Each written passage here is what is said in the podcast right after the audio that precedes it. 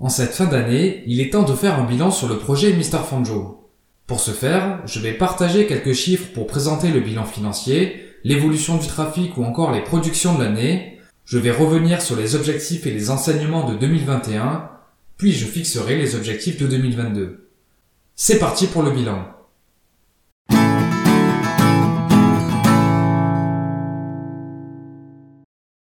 Commençons par quelques chiffres.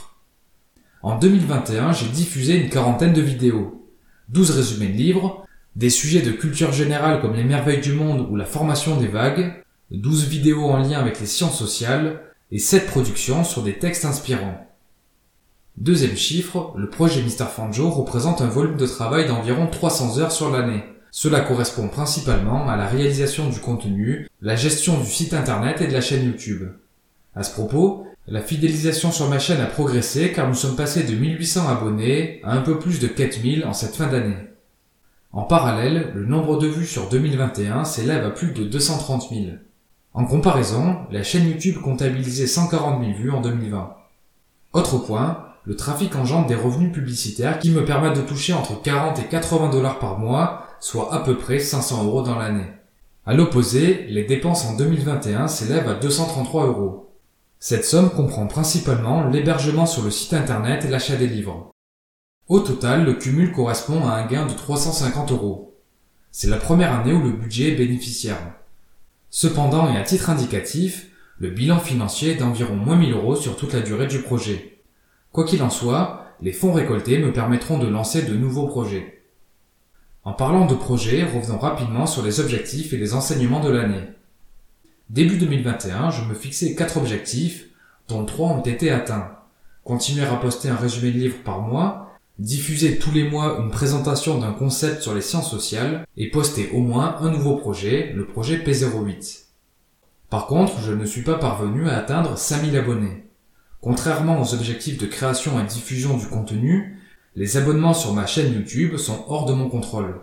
L'enseignement que j'en tire est qu'il vaut mieux se fixer des objectifs à 100% maîtrisables. Dans un second temps, je constate que le fait de poster une vidéo par semaine a un impact significatif sur l'évolution de l'audience. Plus je poste de contenu, plus la portée de ma chaîne s'étend. Pour 2022, je me fixe donc quatre nouveaux objectifs.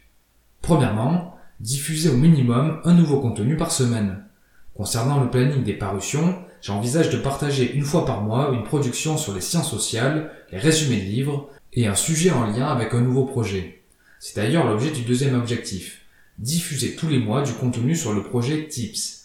Il s'agira de partager des astuces pratiques dans le domaine des finances, de la santé, des relations de la productivité. Troisième objectif, proposer chaque sujet au format audio sur les plateformes Spotify, Google Podcast et Apple Podcast. Enfin, quatrième objectif, améliorer le contenu du projet P02 sur la frise historique.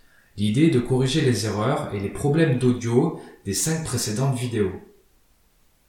Bref, en 2022, ma ligne directrice consistera à concentrer mes efforts sur la diffusion d'un contenu régulier dans le but de développer la portée de ma chaîne.